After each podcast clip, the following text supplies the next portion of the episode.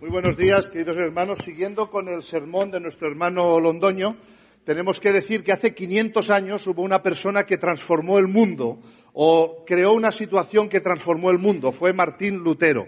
Martín Lutero eh, redescubrió la Biblia hace 500 años. Vamos a celebrar pronto el 500 aniversario de la Reforma. Y fue tan arriesgado cuando redescubrió la Biblia que decidió traducir la Biblia del latín al alemán de su tiempo. De la misma manera que Casio de Reina y Cipriano de Valera tradujeron la Biblia del latín, del griego y el hebreo en ese caso, al castellano de hace 500 años. Eh, y tenemos Reina Valera, del mismo modo que la Sociedad Bíblica hemos traducido la Biblia nuevamente eh, del latín nuestro, eh, del griego y del hebreo, eh, los textos fuente, a una nueva traducción en el español contemporáneo. Y de esta Biblia os regalaremos a cada uno de vosotros un ejemplar para que redescubráis la Biblia, como hizo Lutero hace 500 años, redescubrir el mensaje de la palabra de Dios con un lenguaje nuevo. ¿Y qué ocurrió cuando Lutero redescubre la Biblia? Pues lo que ocurrió es que la Biblia se convirtió en el corazón de la reforma protestante y poco a poco la Biblia se convirtió además en el corazón de Europa. Y creo proponeros en esta mañana que nuestra vieja y cansada Europa precisa redescubrir la Biblia, porque para descubrir a Jesucristo y tener la mente de Jesucristo y para podernos transformar por el poder del Espíritu Santo, necesitamos descubrir la palabra de Dios y descubrirla en el poder de Dios. Y este Martín Lutero, con su reforma, este monje agustino que redescubrió la Biblia, constató tres verdades muy importantes que siguen siendo el paradigma fundamental del protestantismo aún en nuestro tiempo. En primer lugar, algo pasa que no, ya la técnica, ¿eh? Esto la técnica, ahí va. En primer lugar, Martín Lutero redescubrió que solo la palabra de Dios, solo las escrituras son autoridad en materia de fe y conducta. Por lo tanto, un pilar fundamental para nuestra fe. En segundo lugar, Martín Lutero redescubre que solo la fe en Jesucristo puede darnos salvación. Fijaros, Martín Lutero se encuentra en un contexto social, económico, político y religioso muy complejo. En aquel tiempo tenían a un tal Tetzler vendiendo indulgencias. El Papa estaba construyendo la Basílica de Roma. Necesitaba dinero. Por lo tanto, se le ocurrió hacer unas indulgencias para sacar las almas del purgatorio. Y Tetzler decía, en cuanto tintinea una moneda en la alcancía del dinero, sale un alma del purgatorio. Este, si alguna vez estudiáis marketing, era el precursor del marketing. ¿eh? El hombre. Porque todos tenemos a alguien que querríamos ver en el purgatorio, seguro, ¿no? Este va a ir al cielo como yo, pero primero, por favor, pásale por el purgatorio. Bueno, Martín Lutero estaba preparando sus clases a los romanos y preparando su clase a los romanos redescubre ese texto, el justo por la fe vivirá, Romanos 1.17. Y eso revolucionó su vida, revolucionó su existencia de una manera tremenda. Solo la fe, solo es necesaria la fe para la salvación, la fe en Jesucristo. Y en tercer lugar, redescubre evidentemente, perdón, que solo por la gracia de Dios somos salvos.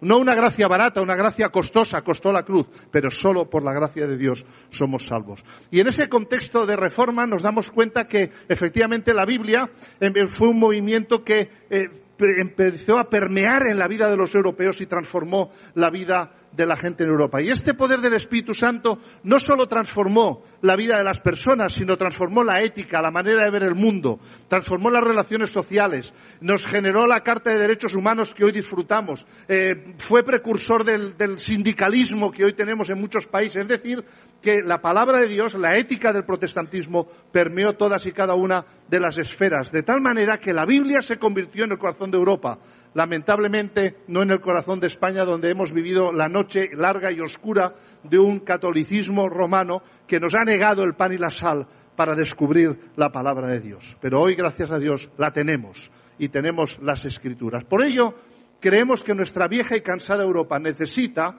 precisa redescubrir la palabra de Dios y poder latir con el corazón de Dios. ¿Quién querría latir aquí con el corazón de Dios? Para latir con el corazón de Dios necesitamos poner la palabra de Dios en el centro de nuestro corazón. Y hoy, 500 años más tarde, nuestra vieja y maltrecha Europa necesita redescubrir de nuevo la palabra de Dios. Y nosotros somos instrumento de Dios, porque los evangélicos de hoy somos los protestantes de ayer.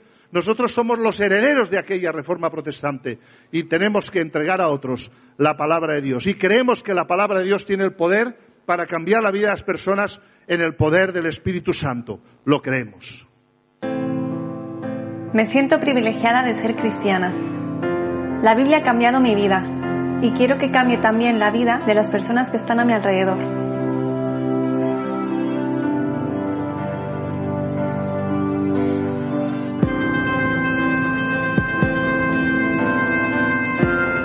Por ese motivo, oro por ellos y les regalo esta Biblia. Mi anhelo es que Dios hable a sus corazones y transforme sus vidas, como lo hizo conmigo.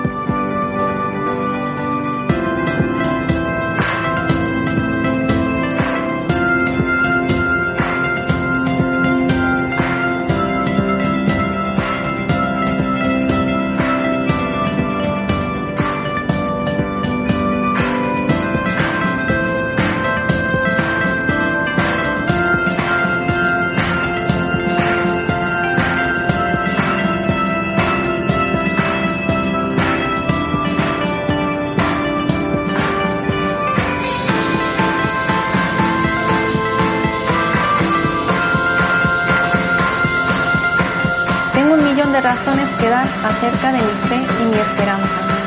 Quiero dar razón de mi fe. Quiero dar la palabra de Dios.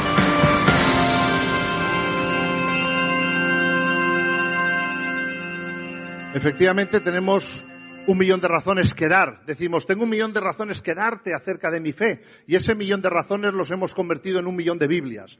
Queremos entregar un millón de Biblias en nuestro país porque creemos que la Biblia, la palabra de Dios, tiene hoy el mismo poder para transformar la vida de las personas a través del Espíritu Santo. Y queremos llegar al corazón de la gente en nuestro país como Lidia. Nosotros tenemos el privilegio de ser creyentes, de tener la palabra de Dios y como ella queremos decir, yo quiero dar razón de mi fe, quiero dar la palabra de Dios. A ver si somos capaces de repetirlo. Yo quiero dar razón de mi fe, dar la palabra de Dios. Ese es nuestro objetivo, dar la palabra de Dios, entregar un millón de Biblias. Y hemos creado esta Biblia, esta edición especial de Reina Valera. Algunos me han dicho, ¿y por qué no dais la palabra, que es un lenguaje actual?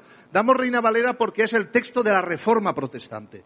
Por lo tanto, a quien se lo entreguemos, algunos lo recibirán porque sea palabra de Dios, pero otros simplemente como un elemento de la cultura. Y queremos llegar al mayor número de personas. Y hemos llamado esta Biblia, este ejemplar muy hermoso de la Biblia, le hemos llamado la Biblia de la Reforma.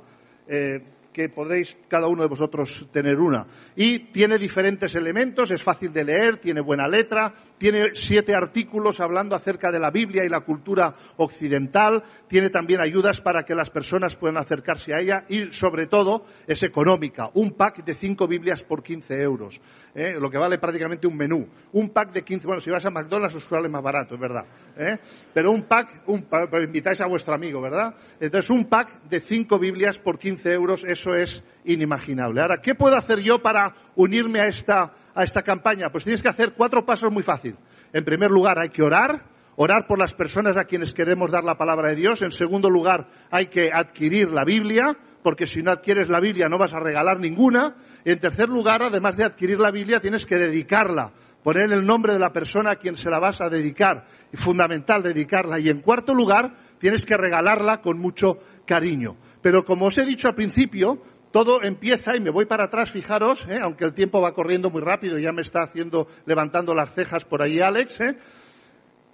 todo empieza por orar. Todo empieza por orar. Cada pack de la Biblia lleva un cartoncillo como este, en el que podéis escribir el nombre de cinco o diez personas a quienes queréis dar la Biblia. ¿Por qué empieza todo por orar? Mira, yo nací en una iglesia bautista. Cada uno tiene sus pecados, no hace falta ahora tener que declararlos. Y en esta iglesia en la que yo nací había una hermana, la señora Pepita. La señora Pepita se sentaba más o menos en el tercer banco, una señora mayor. Yo tenía unos nueve, diez años cuando ocurrió esto. La señora Pepita siempre íbamos todos los niños corriendo pues nos regalaba caramelos. Y un día me dice, Luisito, ven. Y claro, yo fui para allá corriendo pensando que me iba a dar unos caramelos. Y sacó de su Biblia un cartón. Era la tapa de una caja de zapatos que tenía recortados los bordes. Y la señora Pepita me dijo, José Luis, te tengo tu nombre en mi cartón de oración. Y yo le pido a Dios que te use en su obra. Yo tenía nueve o diez años. Si alguien quiere buscar a culpable de que yo esté en el ministerio, que hable con la señora Pepita. Esta mujer oraba por mí. Y gracias a que ella oró por mí, probablemente es que Dios tocó mi corazón.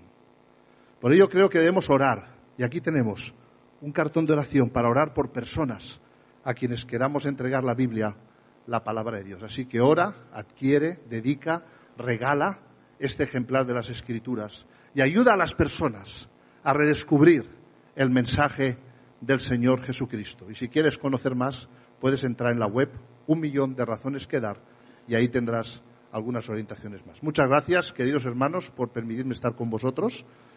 Eh, ha sido un placer. Muchas gracias, Julio. Gracias por la invitación. Queridos pastores, muchas gracias.